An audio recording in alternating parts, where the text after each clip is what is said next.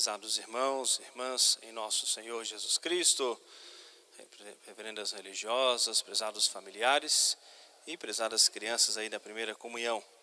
Vamos prestar atenção aqui para a gente fazer uma reflexão que é muito importante para vocês né, nesse dia. Vocês vão se lembrar que ontem eu perguntei a todo mundo, né? Ontem a gente se confessou, preparou o nosso coração para esse dia tão especial, não é da primeira comunhão. Eu perguntei se vocês estavam felizes, né, com esse dia da primeira comunhão. Todo mundo respondeu que estava feliz, e alguns que estavam muito felizes, não viam a hora de chegar esse momento tão especial da primeira comunhão. Se isso alegra o nosso coração, né, o coração das irmãs que prepararam vocês, a irmã Cristina, com, os outros, com as, as catequistas que prepararam vocês, se isso alegra o coração dos pais de vocês, quanto mais isso alegra o coração de Jesus. Nós recordamos ontem no catecismo, vocês aprenderam isso? Na hóstia consagrada está Jesus todo inteiro, com seu corpo, sangue, alma e divindade, vivo como ele está no céu. E se Jesus está vivo, ele nos vê, ele nos ouve, ele nos fala. Jesus tem sentimentos, se alegra, está feliz nesse dia. Vocês felizes porque vão receber Jesus. E Jesus também muito feliz porque vai entrar no coração, na alma de vocês. Esse dia tão especial da primeira comunhão. Por isso que a gente prepara a igreja tão bonita, enfeitada, né, as roupinhas de vocês especiais para esse dia, toda uma festividade, uma comemoração especial desse dia. Por quê? Porque é esse primeiro encontro com Jesus na hóstia consagrada. Vocês todos foram batizados, recém-nascidos, não se lembram do batismo. Né? A graça de Deus que possuiu a alma de vocês, tomou conta da vida, a alma da vida de vocês e foi impresso em suas almas o caráter de cristão, tornaram-se cristãos filhos de Deus, e Deus tomou posse do corpo, da alma de cada um de vocês. Vocês depois cresceram, né, já estão aí com o uso da razão, aprenderam o catecismo e agora vocês vão receber Jesus todo inteiro, mesmo Jesus que está presente no céu, presente na hóstia consagrada, que vem ao coração de vocês. Mas uma coisa muito importante, nós aprendemos isso no catecismo. O quanto é importante nós gostarmos de Jesus, e o quanto é importante nós querermos aquilo que Jesus quer, querermos aquilo que mais agrada a Jesus. Nós ouvimos uma leitura hoje, a né, leitura é longa, mais longa hoje, mais difícil para vocês prestarem atenção, mas na primeira leitura que nós ouvimos, né, a igreja hoje vem nos dizer que nós andemos de uma maneira digna de Deus. Ontem ainda falava para vocês, depois da confissão, todo mundo se confessou de manhã, ninguém ficar vendo televisão, ninguém ir para a rua brincar para não ficar brigando na rua, não ficar mexendo na internet. Falei isso com vocês ontem, não foi? Por quê? Porque era para proteger o nosso coração de todo o pecado, para nós termos o nosso coração puro, hoje todo para nosso Senhor. Mas esse conselho que eu dei para vocês ontem é para vocês aprenderem isso para a vida inteira. Eu não posso querer na minha vida o pecado. Se eu estou tão feliz com a primeira comunhão, vocês estão tão felizes com a primeira comunhão, Jesus está tão feliz, por quê? Nós queremos destruir essa felicidade. Por que nós queremos estragar essa felicidade? E o que é que estraga essa felicidade? É o pecado. Quando nós escolhemos, fazemos alguma coisa errada, escolhemos alguma coisa errada, aí nós estragamos essa felicidade toda se nós cometemos um pecado grave, aprendemos isso no catecismo, expulsamos a Deus do nosso coração. Ferimos, entristecemos o coração de Jesus. Precisamos do sacramento da confissão para a gente receber o perdão dos nossos pecados, para novamente restabelecermos em nós a graça de Deus. A roupinha de vocês hoje, né, branquinha, representa essa pureza do coração, essa pureza da alma. No evangelho de hoje, Jesus contou uma, né, uma, uma profecia, apresentou uma profecia que falava sobretudo sobre o final do mundo. É, às vezes a gente lê o texto, às vezes mais um pouco mais assustador sobre as coisas que acontecerão no final do mundo, mas nada disso deve nos preocupar. Qual deve ser a nossa maior preocupação? Eu preciso salvar a minha alma, porque eu preciso ir para o céu. O catecismo ensinou para a gente o caminho de quê? Do céu. O caminho do céu. E aquilo que a gente aprendeu no catecismo é para a gente colocar em prática em nossa vida. Aprendemos os mandamentos da lei de Deus. Quantos são os mandamentos? São dez. Primeiro, amar a Deus sobre todas as coisas. Segundo, terceiro, quarto, quinto, sexto, sétimo, oitavo, nono, décimo. Muito bem, foram testados aqui na frente de todo mundo, né? uns dez mandamentos afiadinhos aí na ponta da língua. É para gente, vocês aprenderam isso, decorar os dez mandamentos, mas é para a gente colocar isso em prática na nossa vida. Quando de manhã cedo, né, a gente, o pai vai, a mãe vai acordar a gente, tem que levantar para ir para a escola e tem que rezar.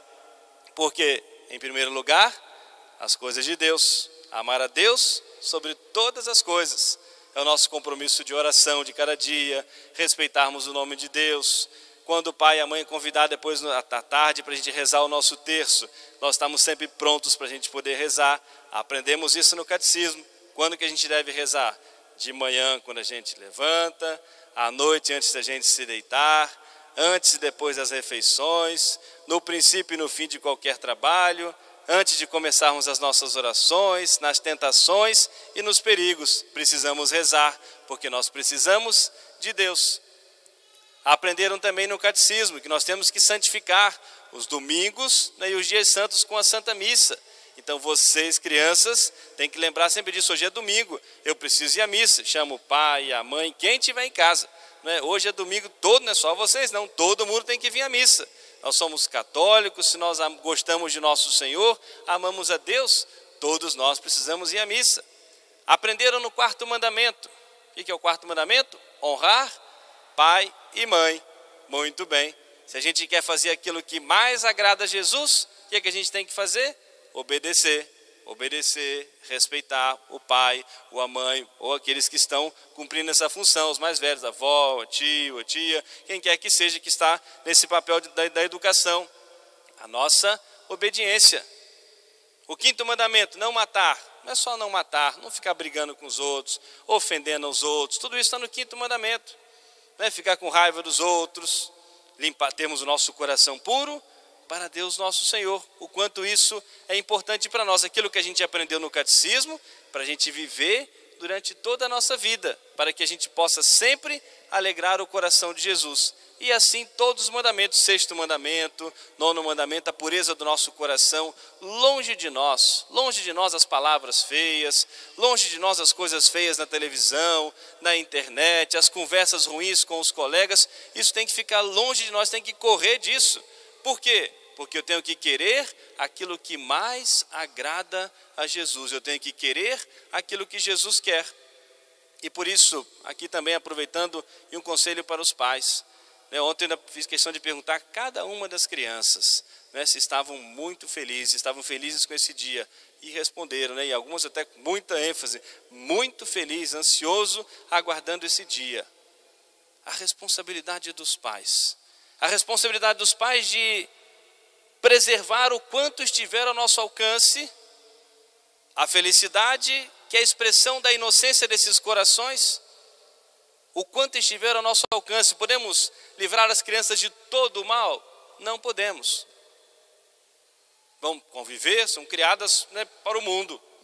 Na escola, convivência né, com outros que talvez não tenham o mesmo perfil, a mesma educação, o que seja, mas vão, são criados como todos nós, criados para o mundo mas o quanto estiver ao nosso alcance, na nossa responsabilidade, nós protegermos essa, a inocência das nossas crianças, guardarmos aquilo que estiver ao nosso alcance e protegermos os sentidos das nossas crianças, porque as crianças muitas vezes vão expressar aquilo que recebem na educação, na formação. Vou contar um exemplo, é um exemplo negativo, mas para a gente ter o cuidado, ou seja, e fazer exatamente o contrário.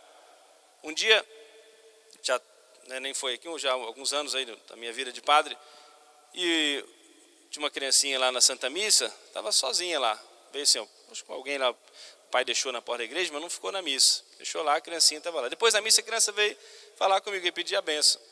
Uma criança muito esperta, assim, uma menininha assim, muito esperta, né, talvez uns seis anos assim de idade, E depois aí ela estava lá veio falar comigo, contar um monte de história, muito esperta. Aí depois o pai chegou. Aí ele falou assim: ó, oh, minha filha é muito esperta.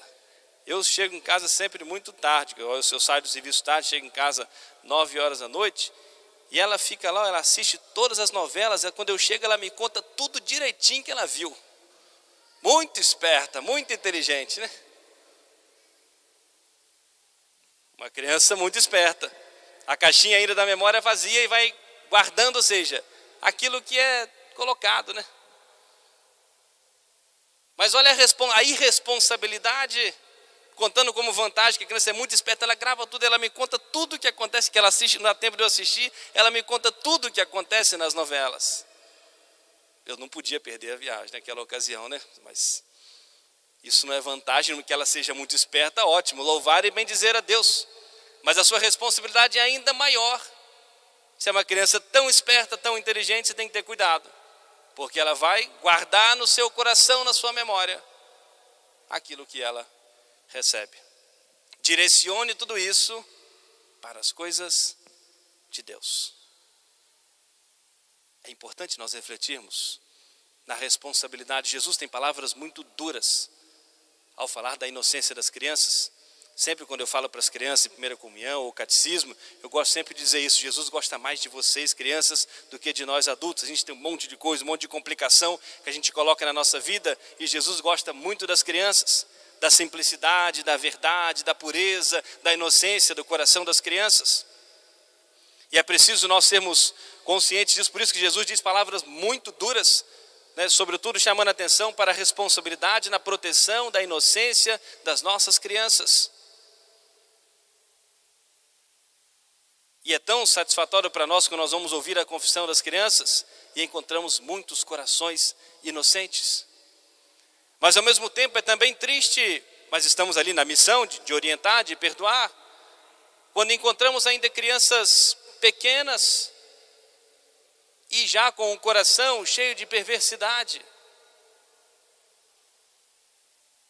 Claro que todos nós estamos sujeitos a tentações, às coisas do mundo, mas muitas vezes, e se nós avançarmos um pouquinho, perguntarmos um pouco mais, vamos descobrir o caminho. Na irresponsabilidade, a falta de cuidado ou os maus exemplos de casa, da família. Portanto, prezadas crianças da primeira comunhão, vamos nós continuarmos a Santa Missa e essa graça que vocês vão pedir a Jesus hoje, para livrar vocês de todo o mal, de todo o pecado, e que vocês gostem cada vez mais de Jesus. Eu vou contar uma historinha rapidinho para a gente terminar já a nossa reflexão. Tinha uma criancinha que ela estava sendo educada numa família que não era católica, mas ela estava ouvindo falar sobre Jesus. E ela ia na igreja que ela ia, não tinha o sacrário, não tinha aquela lâmpada, aquela luzinha vermelha lá naquele cantinho lá, ó, daquela luzinha vermelha. Aprender isso no catecismo. É um sinal da presença de Jesus ali no sacrário, Jesus guardado ali na hóstia consagrada. Mas na igreja que ela ia não tinha, não era uma igreja católica. Mas um dia ela passou em frente a uma igreja católica. Aí pediu muito o pai para ela entrar. Pai, deixa eu entrar nessa igreja. Aí ela insistiu, o pai não queria deixar, mas insistiu muito e o pai deixou ela entrar. Entrou com ela. E a criança, muito curiosa, foi olhando para o sacrário, olhando para o altar, viu lá a cruz, perguntou ao pai que era, quem era aquele na cruz, porque na igreja dela não tinha Jesus pregado na cruz, tinha só a cruz vazia. E ela queria saber o porquê. Jesus estava assim, todo machucado. O pai tinha tido uma formação católica e havia perdido a sua fé no decorrer da vida. E o pai falou para ela: Vocês aprenderam isso, né? qualquer um de vocês poderiam dizer.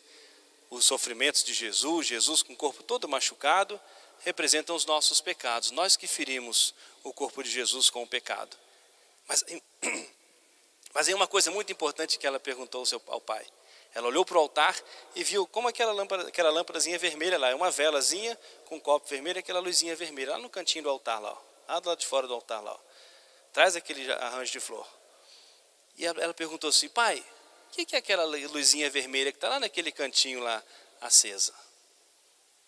O pai não teve, não, não, não ele foi, foi verdadeiro com a criança e falou assim: aquela luzinha vermelha é um sinal de que Jesus está presente ali na hóstia consagrada. Jesus está presente ali naquela casinha, apontou assim para o sacrário. E a criança diz: Papai, eu quero vir para essa igreja que tem Jesus. Eu quero frequentar essa igreja que tem Jesus, porque eu gosto muito de Jesus e eu quero frequentar a igreja que tem Jesus. Não precisaríamos talvez dizer mais nada hoje. É o quanto nós somos felizes porque nós temos Jesus presente na hóstia consagrada. Que vocês sejam perseverantes, queiram sempre, durante todas as suas vidas, ir na igreja onde nós encontramos Jesus presente na hóstia consagrada, para que esse dia tão feliz possa se perpetuar durante toda a vida de vocês e, sobretudo, para que um dia todos nós estejamos juntos, felizes na glória do céu. Peçamos a intercessão de Nossa Senhora. Hoje celebra uma festa também de Nossa Senhora, a apresentação de Nossa Senhora. O dia da primeira comunhão foi escolhido também por essa razão. Uma festa também de Nossa Senhora nesse dia, para pedirmos a Nossa Senhora a graça da nossa perseverança. Vamos nós juntarmos as mãozinhas aí, as crianças. Olha para cá, todo mundo. Todo mundo juntar as mãozinhas assim em oração. Eu vou falando, vocês vão repetindo comigo. Todo mundo olha para cá. Muito bem. Olha para cá, todo mundo. Quero ver o olhinho de todo mundo. Muito bem. Vamos repetir comigo. Ó oh Jesus, eu creio que vós estáis presente na hóstia consagrada. Eu vos amo de todo o meu coração. Nesse dia da primeira comunhão, estou muito feliz. Ó Jesus, eu quero alegrar o vosso coração com a minha comunhão. Nossa Senhora, Mãe de Jesus, ensinai-me a amar a Jesus durante toda a minha vida e um dia levar-me para o céu. Amém. Só para nós concluirmos, eu não poderia deixar de falar. Quando São Domingos Sávio fez a sua primeira comunhão, ele escreveu num papelzinho dois recadinhos, que eu sempre repasso esses recadinhos para as crianças da primeira comunhão. Ele escreveu num papelzinho para que ele nunca se esquecesse disso. No primeiro recadinho que ele escreveu no dia da sua primeira comunhão em um papelzinho foi esse: Os meus melhores amigos serão Jesus e Maria. Ele sempre olhava esse papelzinho quando ele ia fazer a sua oração, para ele não se esquecer disso. Os meus melhores amigos serão Jesus e Maria. E o segundo recadinho que ele escreveu, ele sempre olhava isso para ele poder se lembrar. Eu prefiro a morte do que cometer um só pecado mortal.